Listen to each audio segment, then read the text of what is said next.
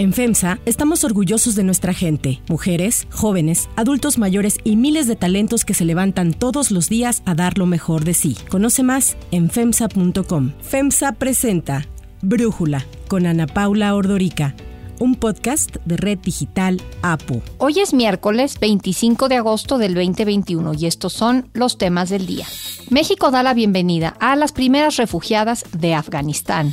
El incendio del domingo en una plataforma de Pemex en Campeche frena la producción de petróleo. Se calcula que costará 421 mil barriles por día. Para lograr una baja histórica en los homicidios en El Salvador, el gobierno de Nayib Bukele negoció con las tres pandillas que controlan el país, la Mara Salvatrucha 13, Barrio 18 Revolucionarios y Barrio 18 Sureños. Charlie Watts, baterista de los Rolling Stones, murió a los 80 años. Pero antes vamos con el tema de profundidad. Cuando las primeras vacunas fueron aprobadas para uso de emergencia, muchos suspiramos aliviados pensando que por fin terminaría la pandemia. Pero nueve meses después de la aplicación de las primeras vacunas, en el mundo hoy vemos un nuevo aumento de casos de COVID-19 y la creciente preocupación por variantes altamente transmisibles como la Delta. Entre los infectados hay algunas personas completamente vacunadas, por eso hay quienes se preguntan si vale la pena vacunarse. Un informe de los Centros para el Control y la Prevención de Enfermedades, los CDC, revela que la mayoría de las personas que se enferman de COVID-19 no están vacunadas. Quienes están totalmente vacunadas pueden en ocasiones llegar a contagiarse porque las vacunas no son 100% efectivas para prevenir la infección. Ninguna vacuna lo es, ninguna es 100% eficaz. Por ejemplo, la vacuna contra la polio tiene entre 80 y 90% de efectividad para prevenir la enfermedad causada por un virus que daña el cerebro y la médula espinal y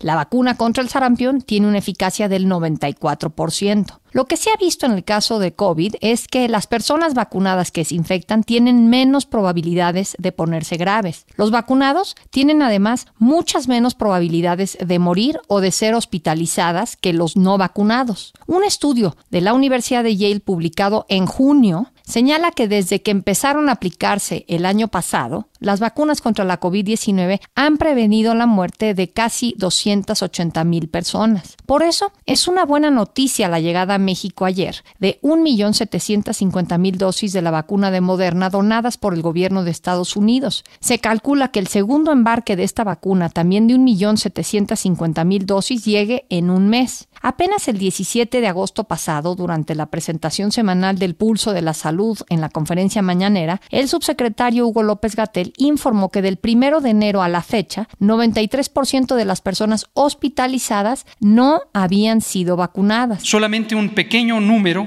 que es 3%, tuvieron esquema completo y a pesar de ello fueron hospitalizadas. Y en cuanto a muertes, en lo que va del año, 95% de las personas que han muerto por COVID-19 fueron quienes no se habían vacunado. En cambio, solo 2% de las muertes son en personas ya vacunadas. Para Brújula, el doctor Mauricio Comas, profesor investigador de virología física y molecular en la Universidad de San Luis Potosí, habla de la tercera dosis de la vacuna que se propone algunos países y que ya incluso están aplicando, como Israel. Los estudios en laboratorio y con grupos de pacientes demuestran que al día de hoy no necesitamos una tercera dosis si estamos sobre todo pensando en las vacunas de Pfizer y de Moderna. Sin embargo, hay casos particulares en los cuales se está proponiendo una tercera dosis. El primero es por Israel, en el cual se está sugiriendo que las personas mayores de 60 años se vacunen de nuevo. Esto se debe a que conforme envejecemos, nuestro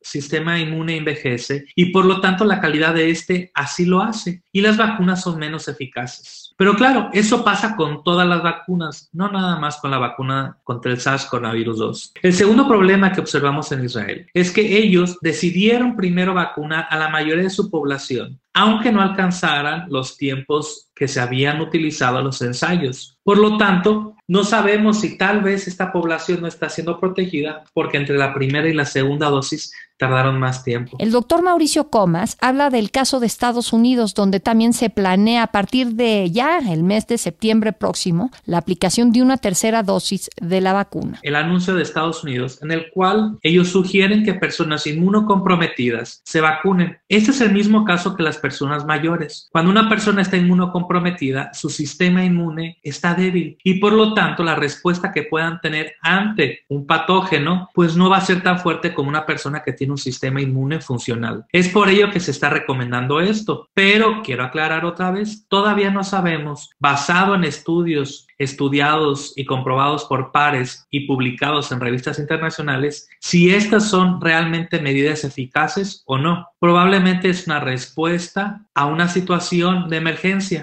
El análisis. Para profundizar más en el tema, agradezco al doctor Francisco Moreno, médico internista e infectólogo del Hospital ABC, platicar con nosotros. Doctor Moreno, a ver, he estado viendo algunos números y vemos que algunos vacunados que tienen el esquema completo de vacunación que se ha visto en otros países y en México que les da COVID. Uno de cada 500 personas vacunadas que les da COVID y uno por cada 100 mil que llegan a morir por COVID. ¿Esto qué nos dice, doctor? ¿Vale la pena vacunarse? Sí, por supuesto. Mira, si comparamos los números, de cada 100 personas que les da COVID, dos fallecen. Entonces, la vacuna te protege y te protege mucho, pero evidentemente también la vacuna depende del sistema inmune de la persona, depende de tu respuesta a anticuerpos, si adecuada, si tienes alguna enfermedad como leucemia, como cáncer, en donde estés inmunosuprimido, pues a lo mejor la vacuna no va a ser eficiente en ti, pero en la mayor parte de las personas sí lo es. Esto nos marca también una situación muy especial. La vacuna no te exenta de que te puedas contagiar, te evita enfermedad grave y mortalidad en la mayoría de los casos, pero el hecho de que te contagies implica que te puedes contagiar y eso puedes contagiar tú a los demás. Por eso es tan importante que si has sido tan afortunado de ya tener tu doble esquema de vacunación, sigas usando cubrebocas porque de otra forma puedes contagiar a otra persona que no esté vacunada o que no haya recibido el esquema completo. Y bueno, eso de lo puedes transmitir, ¿lo transmites igual que si no te hubieras vacunado o el hecho de estar vacunado ayuda? de alguna forma que la transmisión no ocurra con la misma frecuencia? Desafortunadamente los estudios han indicado que la carga viral que puedes tener en forma inicial puede ser tan alta como si no fueras vacunado y por lo tanto puedes transmitir tanto como una persona que no está vacunada. Ahora, si los cuadros son muy, muy ligeros, a veces tienen gripa o a veces ni siquiera lo perciben, son asintomáticos y aparentemente el tiempo de contagio es menor, pero sí las cargas virales pueden llegar a ser tan altas como si no estuvieras vacunado. Entonces tenemos que seguir con las medidas preventivas que ya conocemos. La vacuna es la principal,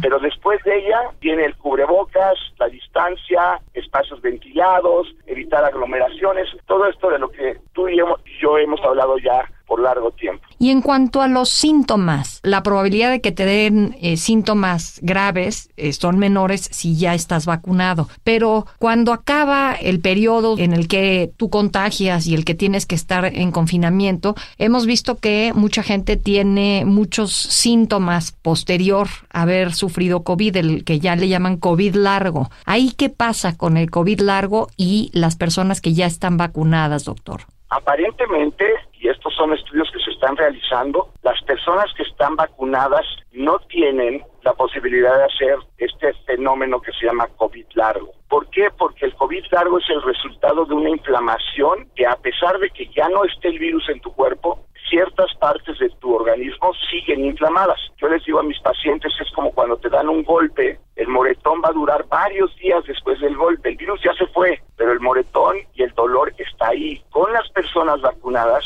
este COVID largo se ha presentado. Y ya habiendo estudiado eh, un poquito más, ahora sí que en campo, por la cantidad de gente que sí se ha logrado vacunar, aun cuando faltan muchos, tanto en México como en Estados Unidos, en Israel, en Inglaterra, ¿hay alguna vacuna que de plano pues casi hay que retirar del mercado porque no está funcionando. Estoy pensando Sinovac, que algunos países que la han aplicado han visto cómo sus casos se suben o aunque no sea una gran vacuna, vale la pena seguirla utilizando. ¿Qué opinas, doctor? El problema ha sido que la distribución de vacunas ha sido muy poco equitativa por parte de los países que tienen la capacidad o económica o científica de producirlas. Entonces hemos tenido que echar mano de muchas vacunas. Ahora sí, estamos aprendiendo que algunas tienen poca efectividad.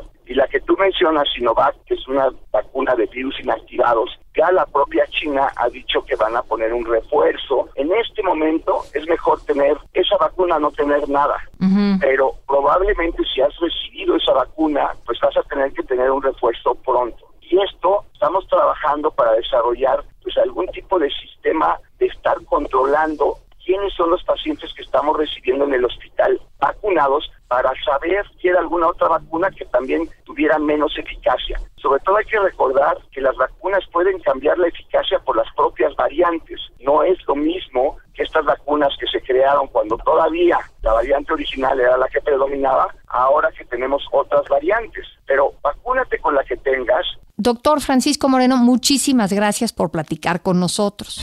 Si te gusta escuchar Brújula, te invitamos a que te suscribas en tu aplicación favorita o que descargues la aplicación Apo Digital. Es totalmente gratis y si te suscribes será más fácil para ti escucharnos. Además, nos puedes dejar un comentario o calificar el podcast para que sigamos creciendo y mejorando para ti. Hay otras noticias para tomar en cuenta. 1. Mujeres afganas en México. Están en su casa. En México hace honor a su tradición y al futuro que queremos tener. Sean muy bienvenidas. Ayer el canciller Marcelo Ebrard dio la bienvenida a México a cinco mujeres afganas, integrantes del equipo de robótica, quienes lograron salir de su país en medio del caos tras la toma del poder de los talibanes hace 11 días. Son las primeras personas en recibir refugio en México con estatus humanitario tras los hechos violentos en Afganistán. Estas mujeres, que recibirán protección por razones humanitarias, ganaron el premio especial en el Campeonato Internacional de Robótica, además de que crearon ventiladores para enfermos de COVID-19 que hicieron con refacciones de autos usados. Desde el 20 de agosto pasado, las mujeres buscaron salir de Afganistán y algunas lograron evacuar a Qatar. El resto tuvo que ser ubicado en casas de seguridad, así lo explicó Marta Delgado, la subsecretaria para Asuntos Multilaterales y Derechos Humanos de la Cancillería, quien así se refirió a ellas. Se consideran entonces un símbolo del esfuerzo de los derechos humanos por las mujeres afganas y son conocidas como Afghan Dreamers Team. Las jóvenes fueron trasladadas en vuelos comerciales a México que fueron financiados con fondos de diversas organizaciones. Las cinco afganas podrán solicitar una visa humanitaria por hasta 180 días prorrogables. Además, una institución con sede en México que no reveló cuál por motivos de seguridad les ofreció hospedaje, alimentación y servicios básicos sin costo. Hoy a las 3 de la tarde el canciller Ebrard va a dar un mensaje para dar más información sobre la situación en Afganistán. Ya desde el 18 de agosto, Ebrard informó que con la participación de Guillermo Puente Ordorica, el embajador de México en Irán, habían iniciado el procesamiento de las primeras solicitudes de refugio de ciudadanos afganos, especialmente de mujeres y niñas. 2. Menos producción. La producción de petróleos mexicanos cayó desde el domingo después del incendio en la instalación de compresión y generación eléctrica de la plataforma EQA2 en Campeche, que dejó cinco personas muertas seis heridas y dos desaparecidas. Se calcula que los costos serán por 421 mil barriles por día, que equivalen al 24% de la producción total de la petrolera, que es de 1.746 millones de barriles diarios. Y es que este incendio frenó la producción en 125 pozos del yacimiento Kumalupsap,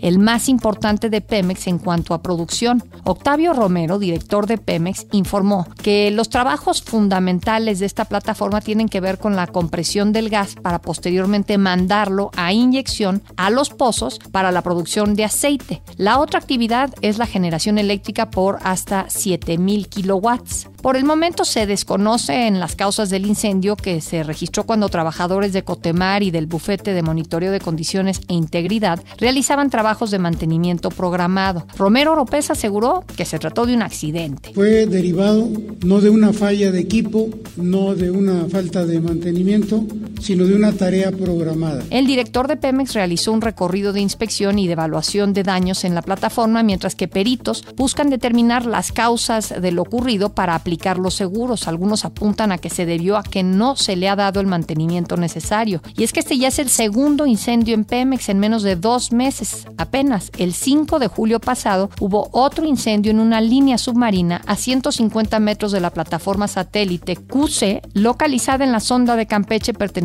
al yacimiento Kumalopsap también. Pemex informó entonces que las causas del incendio tuvieron que ver con tormentas eléctricas en la región y una fuga de gas. Sin embargo, ha habido otros incendios en lo que va del sexenio de López Obrador, el de la plataforma ACAL C6, que se registró el 7 de enero del 2020 también en Campeche, y más de un año después, el 7 de abril del 2021, se registró una explosión en la refinería Lázaro Cárdenas, ubicada en Minatitlán, Veracruz. El director de Pemex ha dicho que todos los casos de siniestros de la actual administración han sido eventos accidentales, súbitos e imprevistos, y que ninguno está asociado a abandono o descuido por no atender situaciones de riesgo. 3. Pacto con el crimen. El gobierno de Nayib Bukele en El Salvador negoció con líderes de las tres pandillas que controlan el país, la Mara Salvatrucha 13, Barrio 18 Revolucionarios y Barrio 18 Sureños. Una investigación del periódico El Faro revela que el objetivo de este pacto secreto era lograr bajar la violencia en El Salvador, lo que sí ha ocurrido, y Nayib Bukele lo ha querido capitalizar políticamente desde que inició su gobierno. A cambio de estas negociaciones que ocurrieron dentro de penales de máxima seguridad, las tres organizaciones exigieron mejoras en las condiciones de vida en la cárcel, el cese de operativos masivos del ejército y la policía y beneficios para sus integrantes en libertad como financiamiento para microempresas y empleo para sus miembros. Para Brújula, el periodista Carlos Martínez nos habla del trabajo que durante meses realizó en coordinación con los periodistas Gabriela Cáceres y Óscar Martínez. La negociación tuvo lugar al interior de las cárceles de máxima seguridad a través de del gobierno adscritos al Ministerio de Gobernación que entraban a estas cárceles para negociar con los líderes encarcelados de estas estructuras. En la negociación, el gobierno del presidente Bukele les exige a estas eh, organizaciones que reduzcan el número de homicidios eh, que ocurren en el país y a cambio estas organizaciones exigen mejoras en el sistema penitenciario y recursos para que sus miembros en la calle puedan crear pequeñas y microempresas, para que haya becas para sus hijos y otra serie de condiciones como por ejemplo la reducción de la operatividad de la policía en los territorios que controlan. La investigación concluye que el gobierno del presidente Bukele comenzó a negociar con estas estructuras criminales casi desde el inicio mismo de su gestión como presidente del Salvador. 4. Rolling Stones.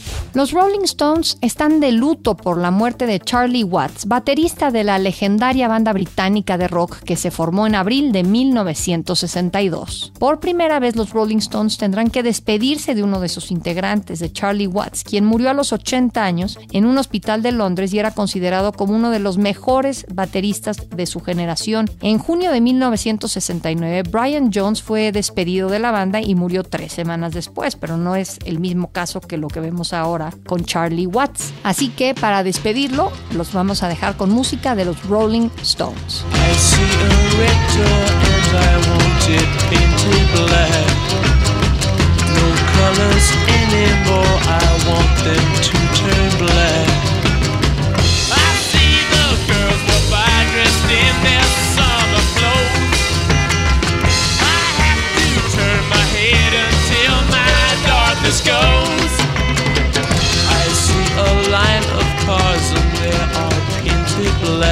Yo soy Ana Paula Ordorica. Brújula lo produce Batseba Feitelson. En la redacción, Elizabeth Rangel. En la coordinación, Christopher Chimal. Y en la edición, Omar Lozano. Yo los espero mañana con la información más importante del día. Oxo, Farmacias ISA, Cruz Verde, Oxo Gas, Coca-Cola FEMSA, Invera, Torrey y PTM son algunas de las muchas empresas que crean más de 245 mil empleos tan solo en México y generan valor como parte de FEMSA. FEMSA presentó Brújula con Ana Paula Ordorica, un podcast de Red Digital APO.